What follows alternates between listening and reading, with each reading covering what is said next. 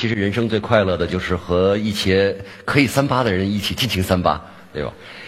然后说到态度的话，嗯，昨天有人问我说：“哎呀，你在电视上曾经说过一句话，那非常有态度，影响了很多的创业者，叫做‘拼搏到无能为力，坚持到感动自己’。”我看周围没有人，然后我跟他说：“我告诉你，还有一句更好的，他有态度的话。”他说是什么？“鸡汤毁三代，励志害一生。”对 对吧？啊，别太相信啊，要自己还是要自己来靠自己来去发展和成长啊。那呃，事实上，在我们这个成长的旅程中间，说到态度的时候，往往用的语境都是二元论。比如说，要么赶紧死，要么精彩的活着啊；要么成为第一个，要么成为第一名啊；或者是什么，要么呃这个呃跟我一起发神经，一起要么就跟我忍受我发神经等等。但事实上，你在真正做品牌的时候，恐怕你不能是非黑即白啊！如果有人问我说你要黑马还是白马，我肯定会悄悄的告诉你，我要斑马啊！为什么呢？因为你看一生二，二生三，这个在三角形在这个操作过程中间，事实上是一个中国整个哲学思考体系中间最单纯的、最简单的一个考量体系啊！你要在考虑上下左右该怎么去思考。啊，今天呢，我们就聊这块儿，怎么样有一个框架性的思考？我希望能够能够对大家减少大家的摸索成本。好，翻译篇儿啊，那智立方呢是原来我在呃奥组委在管这些营销的工作之后，忙完了水立方以后，我在想，好吧，那我就开始做了一个智立方。在做智立方的部分，跟原来在呃国际公司做的不太一样的时候，我是希望它第一咨询的板块，第二营销的板块，第三品牌这些创意的板块能够结合在一起，这样的话呢，让这个品牌能够形象得分、发展得意和商业得利，这个是我们的初衷。然后呢，在这个旅程中间，现在套的更新的一个词汇哈，叫互联网加。我一直在界定，说我究竟是谁呢？我其实有些时候不太好界定，因为客户有时候界定说，你们是公关公司吗？你们是广告公司吗？你们是咨询公司吗？我现在有时候好像我很难界定，我现在只能把我自个儿界定成第二市场部。原因在哪儿呢？因为过去你做品牌还谈个专家，好吧？今天你面对市场根本没有所谓专家，只有赢家跟输家，同意吗？而且在互联网时代中间，你会发现原来还文无第一啊，李白、杜甫，大家各有各的文采。我告诉你，互联网武无第二，就是必须得干掉，最最后剩的最后一个。当这个市场量出现的时候，你必须以市场部的角度来看整个的市场的生存、进退、得失取舍啊。这是为什么这智立方给自个儿定的一个工作角色，叫互联网加品牌营销等于第二市场部。那么，那我们怎么想呢？啊，大道至简，尽可能的避免把很多的事情讲得很复杂。记住三个关键点。第一个呢是定位，所谓定位大家都知道这个词汇哈，但它更简要的思考是产品逻辑，一定要落到那个最产品最根本的逻辑上面。它的这个品类是在哪个品类？然后它是跟对手是怎么样？不会是因为你出这个产品，这个市场就突然间扩大了？不会。啊，然后你自身的单点是在哪个地方有优势？为什么要先考虑品类呢？你要知道，在公众的认知心理学中间，它是先品类思考，然后才听得见你品牌表达。比如说，哦，我要买一个尿不湿啊，然后我再思考帮宝适；我要买一个冰箱啊，我要买一个空调哦，然后我再看格力好还是海尔好，对吗？好，在品类的这个中间。在这个时代，你要找机会，是不是能够细化和分化出一个品类出来，把你卡住在中间，变成一个头牌？啊，那你在这个市场中间的空间就会比较大，避免进入低水平的高度竞争。这个是基于产品的，而第二块的思考是对位，对位特别重要哈。为什么？因为在这个时代中间，你想哈，我都是，哎呀，不好意思讲，对，好吧，四十四岁了啊，我在努力的老黄瓜刷绿漆啊，我期望变成九五后。为什么呢？因为事实上你不能小看九五后啊，他就是今年是他的上位元年，二十岁吧，对吧？可是你知道，当年淘宝实际上是锁定八五后，九三年注册，九五年运营，开始锁定八五后，一直跟他一起成长，他就变成他的生活形态，是吧？为什么二十岁的人其实是最合适去影响他的思维呢？因为你这个时候影响他的时候，他才。他会落到一身的价值观啊。比如说，我们说梦想哈，一般都是二十岁的人说梦想啊，梦想家啊，梦一破就剩想家了，对吧？然后呢，你真正工作以后，二十五岁了啊，开始哎，好像现实很骨感哈，然后就开始想理想，就所谓理智的梦想。事实上，你过了三十以后，你有大片的怀疑，开始产生思想。所以，真正你要影响这个社会人群的时候，最好是要怎么去切入。不过，每一个年龄段的时候，你产生共感。感生共鸣的这方式不同啊，比如说你呃这个大学生十八岁到二十二岁人群，为什么要说他的年龄、收入、价值观？这个时候他对什么有感，对吧？啊，那你二十五岁对什么有感？啊，其实你比如说，呃，十四到十六岁有一种叫做叛逆青春期，然后事实上二十四到二十六岁又会有一个纠结性青春期。你会发现有些人一旦过三十。啊，就是三十岁到三十二岁之间，又开始有焦虑青春期。在在座有三十岁的，请举手，没有吧？啊啊，你看，我跟你讲哈，三十岁往往是昨天没做好的，成为今天的问题；明天想要的，成为今天的烦恼，有没有？对吧？对啊，那你看，呃，再往你看不同的年龄的不同哈，那你你当各位可能都比较了解，呃，二十岁、二十五岁。有些时候，当你碰到说三十五岁，你跟这样的消费者沟通的时候，你要知道他是一个什么样的心理状态。注意，每五年是一代。三十五岁是属于那种看事儿少年心气儿已经散尽，但是中年修为又没有来，看事儿没看透，呃，没看透，看花儿没看够，对吧？哦，那你就知道他在跟他沟通的方式应该是怎么沟通，是吧？这为什么说在消费者他是个感知，他不是靠知识。啊，产生聚合的不是信息相通，而是气味相投，啊，这个对对味要好好去研究哈，把自个儿当成一条鱼，感受那个体温。然后第三就是卡位，卡位为什么很重要哈？在这个时代中间，你所有的品牌实际上是个瞬间联想。举例，哎，说起红十字会，想起谁？你马上要说郭美美，好南丁格尔护士，白求恩你都不想吗？你太没道德了，他不想。没办法，就是因为它，它实际上已经变成瞬间联想。那么，如果你这个时代做品牌的时候，你就要考虑说，我要卡住一个什么心智的概念，对吧？我有幸服务红牛从十年了吧啊，那你会发现，我一我们一直会让他换着法儿的表达是什么？红牛等于能量，对吧？啊，从二零一四年一月一号全部改版，你的能量超乎你想象，它也还是谈着能量。之前的是有能量无限量，还是能量。我要卡住一什么概念？关键词进入心智，它等于什么啊？然后再看什么样的语言钉子、视觉锤，没有那个大眼睛，你是记不住希望工程的，是吧？好，你要在哪些部分一刀能切进去？再往后走呢？人格魅力体，为什么哈？人物这件事情会解决温度、态度和角度的问题。你会发现现在这是一个老板。呃，不对，应该是这是一个明星做老板的时代，对吧？你会发现，也是一个老板做明星的时代，啊？不管互联网中间李彦宏也好啊，周鸿祎也好啊，马云也好啊，哪个不是用个人的角度的白球打通全场？因为他他本身这个人格，他本身他会产生一个联动的作用，啊，你说这个郭敬明的电影，甭管你《小时代》喜不喜欢，对吧？可是还没看呢，就已经四千万卖出去了。他就投票嘛，他赞同嘛，点个赞嘛，所以这些部分实际上是因为人格魅力体所形成的。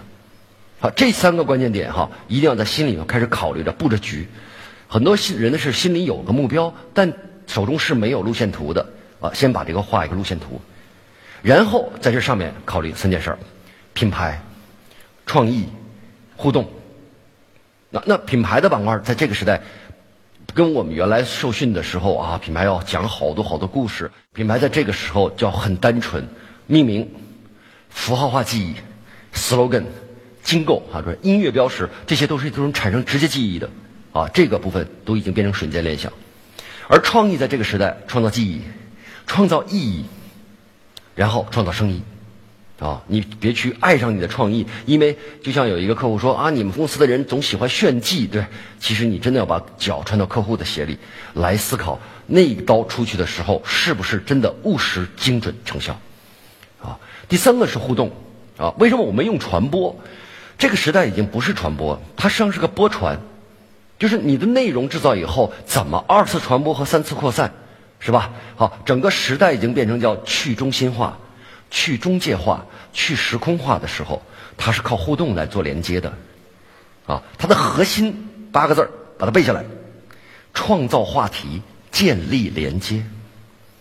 你仔细看，不管是公关也好，广告也好，社会化媒体也好。创造话题，建立连接，对吧？好，他就是来跟你进行怎么样去进行连接的，好，然后扩散，而且是为什么很多现在电商公司的操作中间还会涉及到什么首席惊喜官？他会密切关注在你们这些留言中间谁是意见领袖，他会单独给你一个诱之以利，尤其是女性哦，女人嘛啊，有不怕花钱的豪气，但都有贪便宜的心理，同意吗？啊，然后呢，他就在这块儿。让你给他好处啊，给他小礼物啊，开心呐，哇，扩散。你知道哈，事实上，在真正我们影响我们行为的，事实上百分之九十现在是来自于口碑，朋友介绍，是吧？然后第二，百分之七十是来自同类人、同事啊，或者我们都是，呃，这个这个同阶层的或者同一行啊，这些，百分之三十三来自意见领袖，啊，百分之十二来自于广告，是让明星。纯明星哈，电影明星这些部分已经跌到百分之八了。你今天不会看到某一个明星，对吧？或者范爷举个产品，你值得拥有，你就觉得你拥有吗？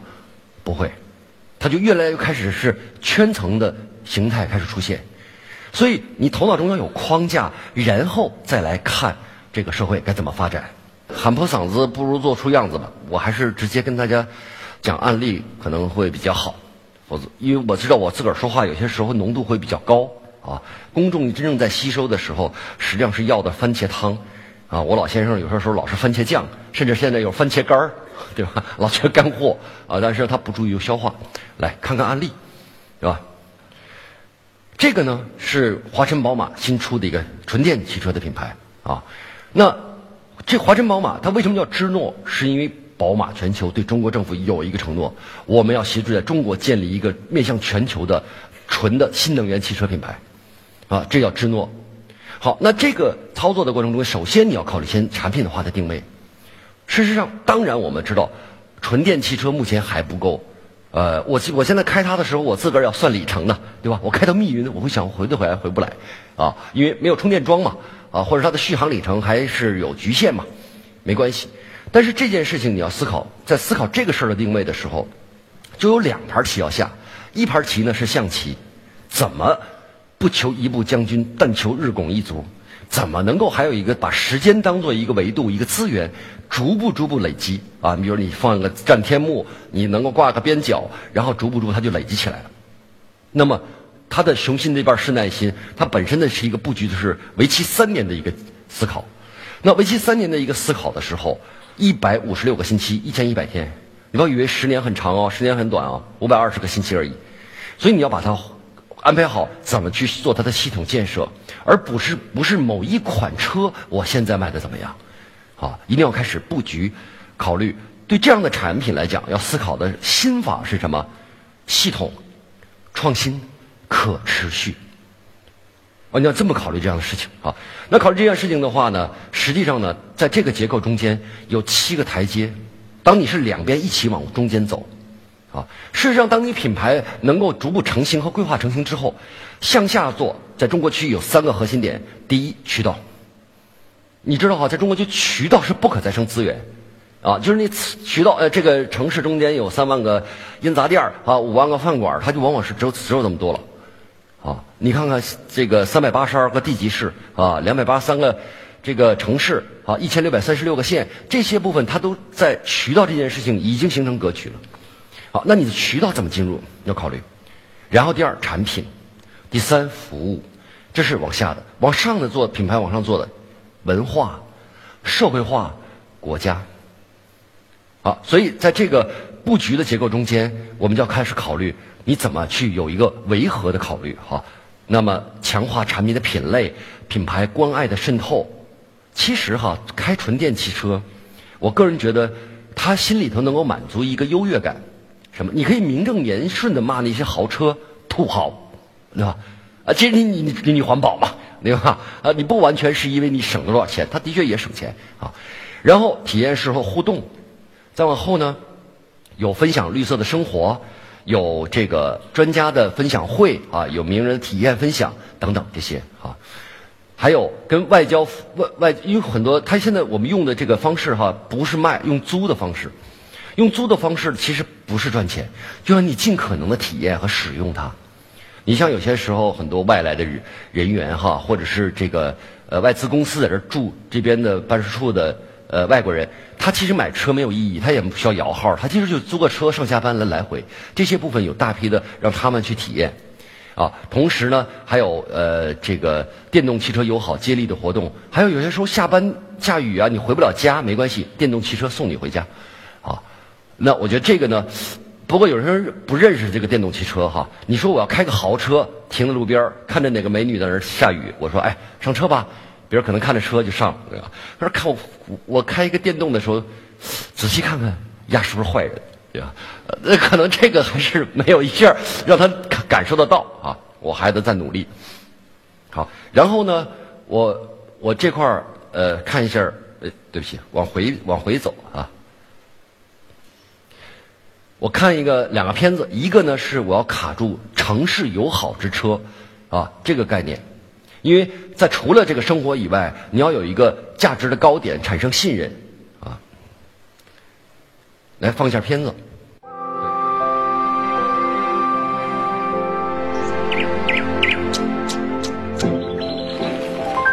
清晨的鸟鸣是我的闹钟，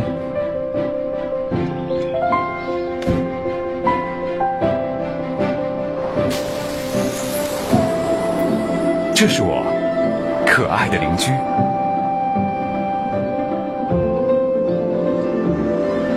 我的庭院。我宽阔的走廊，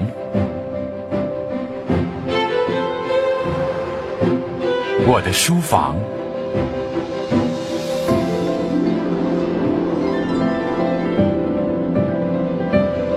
我的开放式客厅，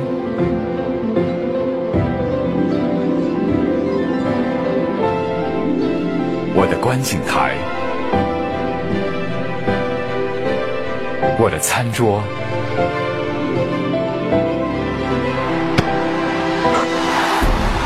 我永远精彩的体育频道，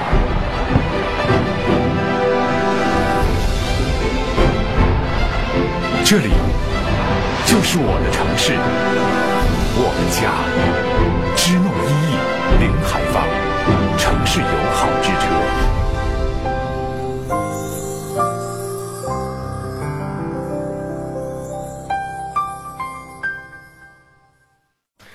闭口没去谈啊，车怎么好哈，怎么霸气啊，怎么这个，呃，这个驰骋千里，而更多的呢是好好的去沉静的，然后呢，更多的是放在对这个城市的归属。其实我们每一个人哈，对某个城市的好感和归属，人其实是有根脉的。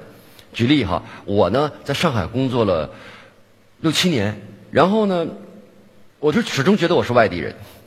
后来我就明白一件事儿哈，上海分成两个上海，一个是国际的上海，一个是上海人的上海。然后呢，我虽然你在这买了房，我甚至户口现在还在上海，可是我还是觉得我外地人。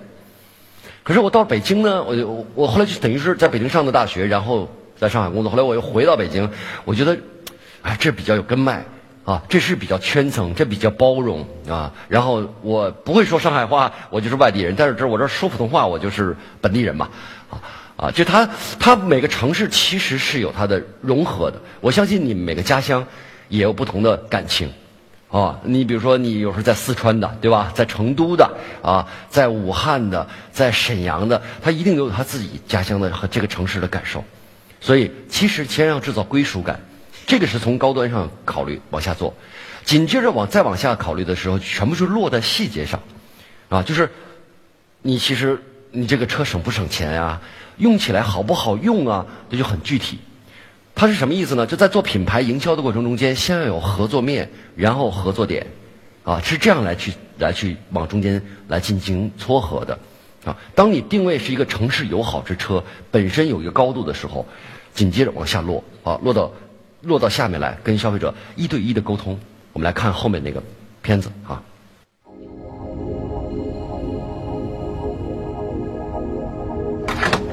嗯，您问我什么是芝诺一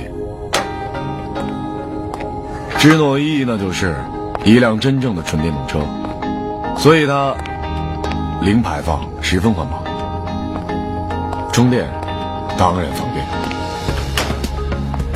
你只需要在家里安装像这样一个充电桩，你睡一觉的时间，它就可以继续狂奔一百多公里，而且你还有一个随车充电器，驾驶使用。那就更简便了，一键控制不能再简单了。而且当你松开动力踏板，动能回收系统启动，续航里程还能增加百分之二十。您说动力，那就更加没问题了。后轮驱动系统一百七十马力，最大扭矩二百五十牛米，瞬间释放，零到五十公里时速加速仅需五点五秒，耶！加油！哎，对了。我忘了一点，它还有一个最最重要的一个点，那就是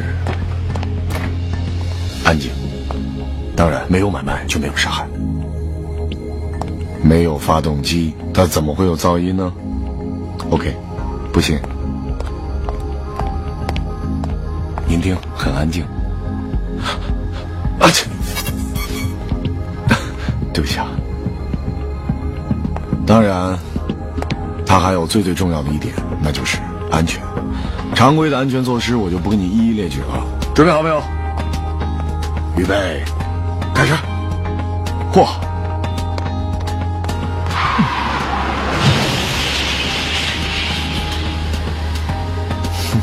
电池安全缓冲空间防撞击，电子控制单元实时监控，有问题马上断电，只需要零点零三秒。放心吧。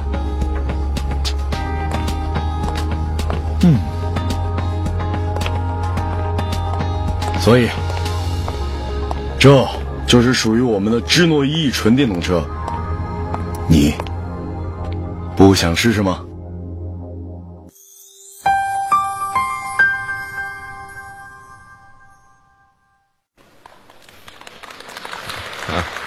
那这一支呢？讲述的其实还是。有点科普，但是我要尽可能注意哈。创意呢，在我过去的那个过程中间啊，都要把它做的非常的新奇怪美。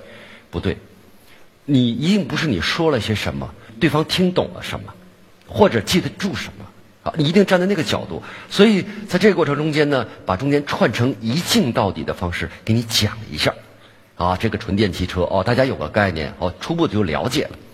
可是，在接着要使用的时候，就会涉及到花钱哦。好，那我们再从花钱这儿来说说看。下一支也是这个一镜到底。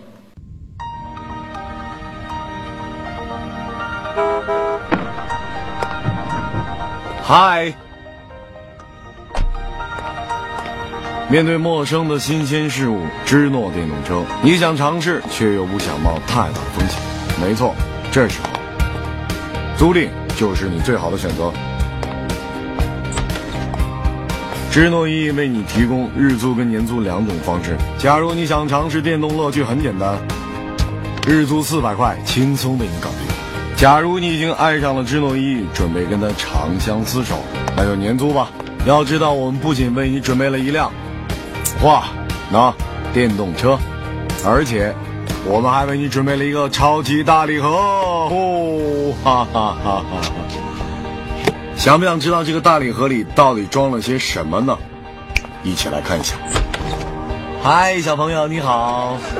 那我们这个大礼盒里到底装了些什么呢？嚯！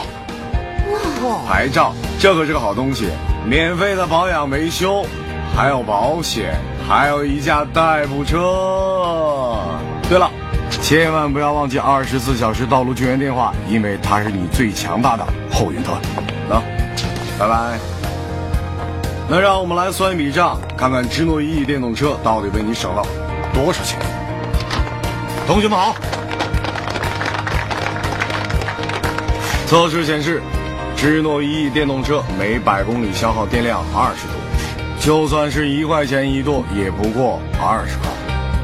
同级别的燃油车需要十升油，也就是对，没错，八十块。八十减二十多少？对，六十。也就是说，智诺一每百公里为你节省六十。假设你每天上班需要行驶三十公里的话，那么智诺一一年将为你节省六千五百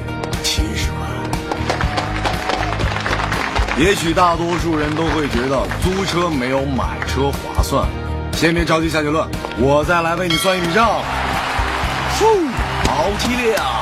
呼，以三年行驶六万公里来计算，买一辆与智能 E 同级别的车需要四十万，算上购置税、牌照、保险、贷款、利息、保养及油费等等等等，三年总归花费六十万。即使三年后这辆车卖出二十万，啊哈，那你也付出了四十万的费用。再看看我们的智诺 E 电动车，三年租车费为二十六万，电费一万二，一共是二十七万二，购置税没有，保养保险免费。二十七万二比四十万，本回合芝诺一完胜。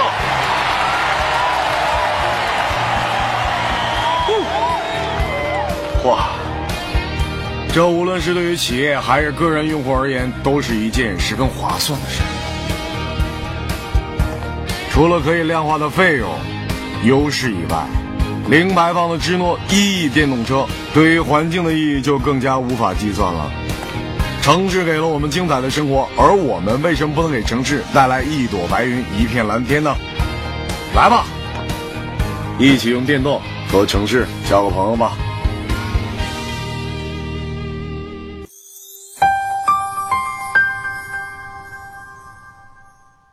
为了保证一镜到底，保持流流畅感，我跟你讲哈，一镜到底的拍片哈，基本上会把这主持这个演员给折腾疯了。你知道，因为只要有一个磕巴，对吧？没有剪接嘛，对吧？中间有一个错误和一个没对上，重来，重来，重来，哎呦，基本上被封的啊。OK，那是制制作上的事儿哈，不是我们今天要讲的重点。OK，那真正在这个考虑中间，你实际上在做的是叫叫实际上叫抢逼围。注意哈，如果你要打一个持续的一百五十六个，呃，一百五十六个星期的战争的话，抢一个什么样的心智核心概念，然后逼出一个什么持续不断的这个迭代更新，同时要围出一个什么样的圈层和建设，啊，这个对你的系统的持续的发展中间，它形成的优势很重要。你不能说你做品牌营销，呃，有些人说做做了五年，你会发现他其实做的是五个一年，他没有被累积，没有被持续，没有被系统。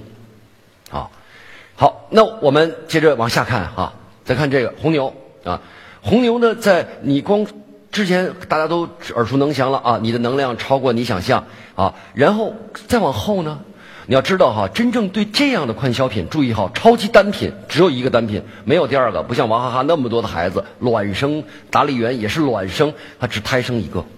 其实那个蓝色的板块是为了跟国际接轨留的那一个八倍牛磺酸，就这个金罐，就这一个产品，两百亿，啊！当然这一路上是怎么走过来的哈？事实上呢，第一件事儿就是卡住一个核心的概念，第二要扮演一个角色，第三创造一种体验。在欧洲，它实际上已经创造一种体验啊，极限运动啊，飞翔啊，滑板呐，攀岩啊，你会发现。事实上，在欧洲，它会变成一个小型的传媒集团，然后产品不过是投票和赞助而已。事实上，那个影响力、文化的影响力已经变成渗透了。在中国的板块，目前因为我们这个部分极限运动的群众基础没有那么强，啊，大家也不是很喜欢看这种特别激烈的这些，呃，可能呃去了就回不来的可能一些探险吧。好，那叫扮演角色。所以这个时候，为什么你的能量超乎你想象？你要跟他变成一个持续向前的角色。好，比如说我们在渗透到校园的板块啊，那你就要给他有一个标签和和让他有一个价值拥有感，就是什么呢？向日葵一代，我们在推这个。好，无论去哪儿，无论什么天气，带上自己的一米阳光，啊，自己要照顾好自己。好，然后从大一开始，大二开始就一开始去影响。然后学校中间有开学季，有恋爱季，有考试季，对吧？好，那你要开始结合他的生活节点跟他沟通。举例，你一个大的海报，这边写着“我考完了”，这边写着“我考完了”。好，这边放个红牛，他就懂了。你不用写哦，好多理念，对吧？他会觉得，哎呦，他就跟我的默契有互动的角色。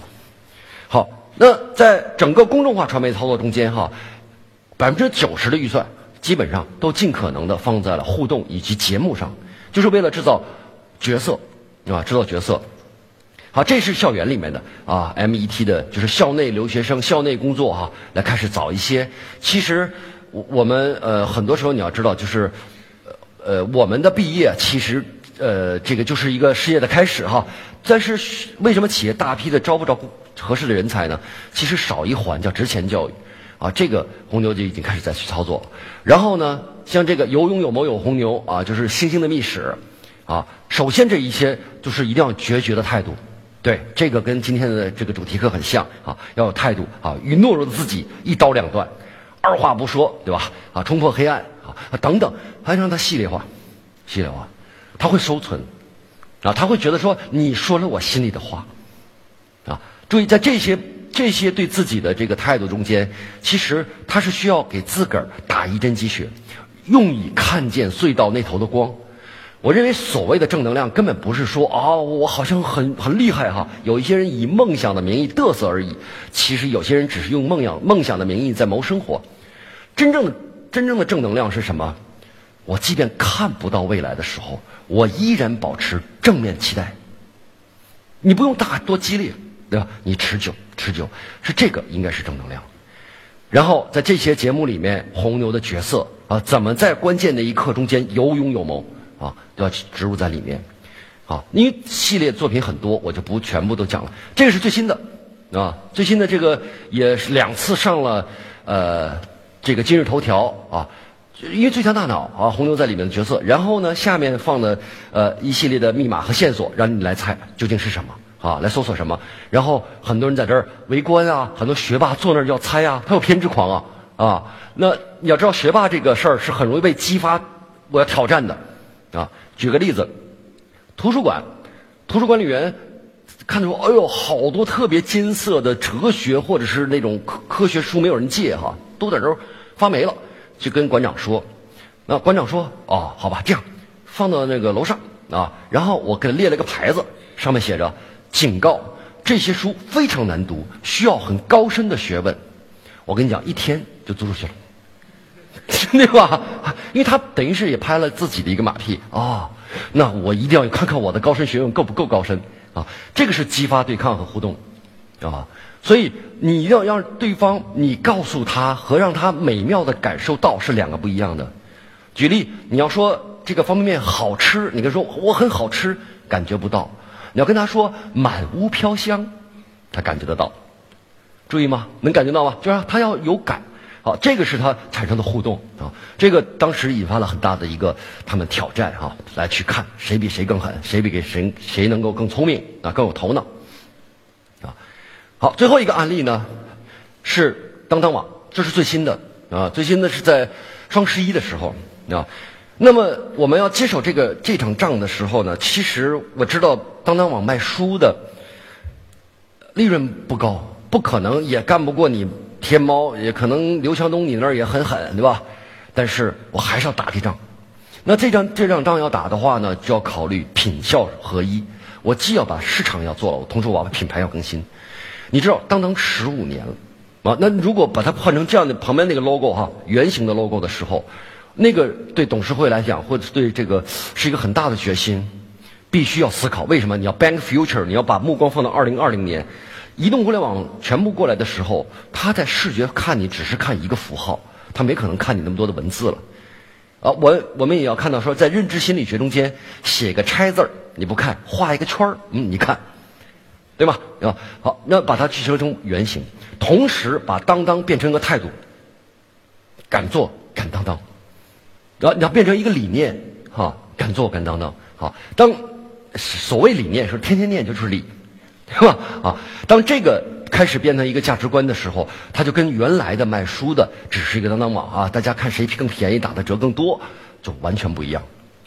紧接着呢，啊，我们来看一套看一个片子吧，啊，它有一个品牌的敢做敢当当的宣言片。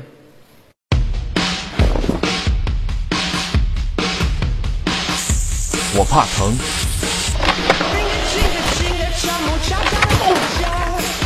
我怕受伤。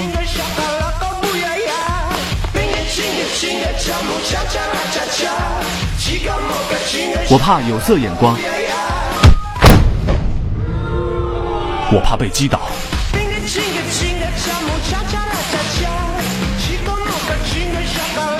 我怕没有女人味儿，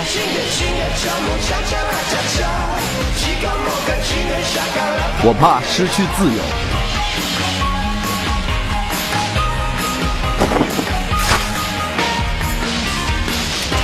我怕无人喝彩，我也怕失败，但我敢直面挑战。勇敢，就是做让自己害怕的事。当当十五年，敢做敢当当。先把态度亮出来，啊，事实上你就像呃官方微博的时候，官方微博你要去让它变得更加有吸引力的时候，第一件事就是要拽，啊，第二要酷，当然第三要萌。啊。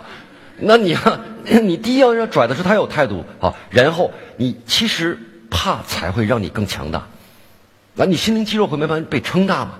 啊，然后在呃这些跑酷的人群啊，然后呃纹身的啊，后来那个第四章呢呃被禁止了啊，因为那个是讲同性恋的啊，其实我挺我觉得同性恋人家也有权利哈，但是后来不允许发布啊，那。这个，但是他这个敢做敢当当这件事情，变成了大家的一个当时互动的话语语境，啊，比如说，我知道生个孩子会傻三年，但我敢母仪天下，那我生了一个孩子，啊啊，后来有些时候，因为他送货没及时的时候，他也会给你投诉，你不敢做敢当当啊，你都没给我及时送过来，这这就对了，他开始用这样变成他的日常语境，啊，这就对了，所以你要卡住视觉，卡住他的语呃关键词汇啊，然后一系列下去。同时呢，一定要注意哈，品牌自己操作是平，但是社会热点是借。好，那这边啊，不管是任志强啊，还是当时的这个呃呃那个病毒啊啊这些部分，你只要社会有热点，你要跟进，啊，一系列的跟进，包括呃苹果的这个 CEO 出柜啊，都把它来借啊，你怎么个敢做敢当当法啊这样，然后呢，再往下做的时候，你就要落到产品啊。这个呢是后面的一呃，当然后面是否他们接着往下执行是我们给建议了哈，就是你要往下开始往服装上切入啊，是不是可以去造一个叫知性感？我们又都有知性，呃，我们也都看到性感，但是有内涵的知性感是不是可以往下推动啊？然后敢认真、敢实在、敢同行哈，剁手节呀啊等等啊，这些都是开始往效果上、销售上等等来推动啊。那这是要卡位，你就你卡住一什么人物的话的东西，你怎么去卡住核心视觉？你怎么卡住它的关键词汇和心智？啊，好，最后一张图呢，跟大家交流的是，这个呢是已经正在发生的未来。啊，第一呢，尽量单纯哈，把事情想的单纯。产品你必须要有一个很强的刚需，功能在哪儿？啊，对人家真正的好处在哪儿？然后。用策略跟创意把它拉抬到品牌，这个时候品牌主要的表现符号，你过去说啊，我你的什么话我标点符号都不信，现在你只信这标点符号，你点个赞啊，或你弄个表情啊，都是标点符号，符号。第三，品牌跟传媒之间实际上就只有四个字儿：瞬间联想。那么你怎么去做好自己的瞬间联想来去操作？同时，媒体这件事情已经越来越转向自媒体，对吧？好，你会发现过去是看台，后来看栏目，再往后完全就看人物。那么你的怎么个自媒体化？就你要知道，就是呃，这个要自己要去训练啊。我你我每天零点钟啊，那一分钟不打磕巴我跟你讲啊，呃，表面上的口吐莲花，背后都要多少次口吐白沫啊啊！六十秒钟不打磕巴也不容易。啊，那我叨不叨讲一分钟啊？每天六十秒，给你头脑洗个澡，我我这个叮咚微信，好，那你再看文章，因为在我们在尝试的这个部分，怎么更好更好的跟形成一对一的粘度啊？然后往下圈层，用户圈层化，注意往后走，品牌中间如果它不足以形成粉丝的话，它其实留存度不高的，它可能很快就会被流失掉。